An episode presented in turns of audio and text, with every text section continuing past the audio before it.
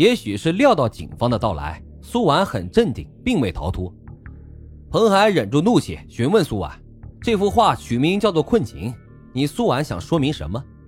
苏婉阴郁的脸上渐渐的就露出了一丝笑意，解释这中间的女子是这个男人的情人，在男人的眼里，情人就像是野地里的向日葵，给他带来了光和热，可男人却挽着自己的老婆偷偷看向情人。从苏婉的口中得知，肖正跟马薇薇已经在一起苟合了一年多了。从马薇薇刚进公司时，肖正就看上了她，砸了不少钱才得到她。后来俩人呢建立了地下情的关系，马薇薇不甘心只做情妇，所以一个月前就搬到了同个小区。就是那次泼油漆，让苏婉知道了马薇薇的存在。而后马薇薇甚至多次上门挑衅，苏婉实在是气不过马薇薇的嚣张，这才下了杀手。同行的警察逮捕了苏婉。这次的凶杀案破获似乎有点顺利过了头，让彭海总觉得又哪里有不对劲的地方。彭海坐在警局，重新翻阅了验尸结果，又对比了肖正和苏婉的供词。突然，彭海看到了一条线索：马薇薇身上的字迹歪歪扭扭的，是用左手写的；而苏婉的画作经过调查都是用右手画的。苏婉并不是真正的凶手，那苏婉又是为谁顶的罪呢？什么人能让苏婉心甘情愿去顶罪？彭海立刻就调查了苏婉的人际圈。发现跟他交往的大多的都是女性，偶尔呢男性也是化作老师。经过调查，并没有发现任何的异常，线索到这里啊就断了。是不是彭海想多了呢？在抓捕苏婉时，他的右手受伤了，是不是苏婉故意用左手写的字儿？可是苏婉较为柔弱，按照力量来对比的话，他并不一定能将马薇薇杀死。凶手啊肯定是另有其人，而且呢隐藏的极深。可是，无论彭海怎么询问苏婉，他都一口咬定人就是他杀的。没办法，彭海只能再次走访马薇薇的小区。保安们听到马薇薇的名字，都纷纷摇头。一个呢，认为她穿着暴露，穿衣服就像是扯了一块遮不住的布料；另外一个表示，听说他做人没有下限，不仅偷情，还录视频。彭海询问到泼油漆的事件时，保安称，当时在场的人呢是方达。他可能更清楚现场的情况。这方达是一年前才到保安队的，负责苏婉他们那栋楼的卫生和安保工作。案发当天，方达去救猫了，他因为失职还被罚了款。保安经理将彭海带到了方达的宿舍。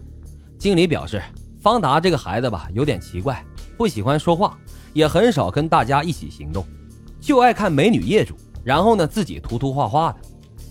保安经理打开了宿舍门，方达并不在，地上的衣服乱七八糟的，但是桌面却收拾得很干净，还有一本素描本，所有的画面都被涂黑了，这些画面都画得像是一个人。彭海呢又认真地看了下画，突然一个机灵，正当彭海想翻找东西的时候，方达回来了，见彭海翻看了自己的本子，他显得有些紧张，慌忙地将本子给合起来。如是珍宝般就抱在了臂弯，然后右手拉开抽屉，将本子放了进去。彭海稳住情绪，询问方达：“马薇薇和肖太太吵架那天，他在现场，请他讲一下现场的情况。”方达讲的经过并无异常。彭海又问方达：“觉得肖太太是个什么样的人？”彭海注意到方达的眼神起了波动，他认为啊，肖太太是个平易近人又有爱心的温柔女子。方达还喜欢肖太太的画。随后啊，彭海将方达带回了警局进行了审讯。警方还从方达这里搜出了女士胸罩以及内裤、吊带裙等。经过检验呢，都是属于苏婉的衣物。这俩人的关系果然不一般。他们还搜出了一把美工刀。经过检验，死者的伤口完全符合美工刀的切面，这凶器算是找到了。原来这个方达就是苏婉死也要顶罪的人。方达是个左撇子，会画画，还有作案工具。因为喜欢肖太太，这俩人也保持着不正当的关系。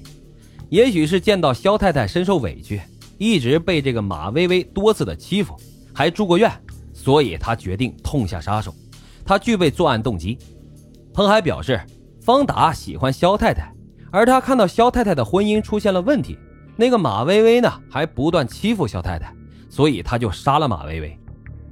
方达解释，他没杀人，他确实恨马薇薇，但是他没杀马薇薇。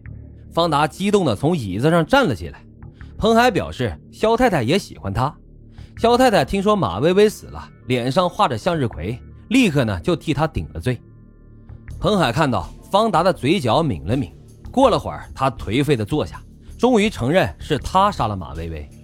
方达认为，一个不守妇道、勾引有妇之夫的女人就该死。苏婉是方达在这个城市里唯一一个对方达好的人。苏婉温柔、善解人意，人人都讨厌方达是个保安，可是苏婉不会。她常常叫方达去她家里帮忙，给方达吃的、用的。苏婉还会跟方达聊天，说她老公对她不好，马薇薇呢也经常欺负她。这些方达都知道。苏婉那么好的一个人也不会反抗，可是他气不过。也正是因为苏婉，方达喜欢上了画画。苏婉送了方达本子、笔和美工刀。那天苏婉喝醉酒了，他们俩发生了关系。方达知道自己已经彻底的爱上苏婉了，他愿意为苏婉做任何的事儿。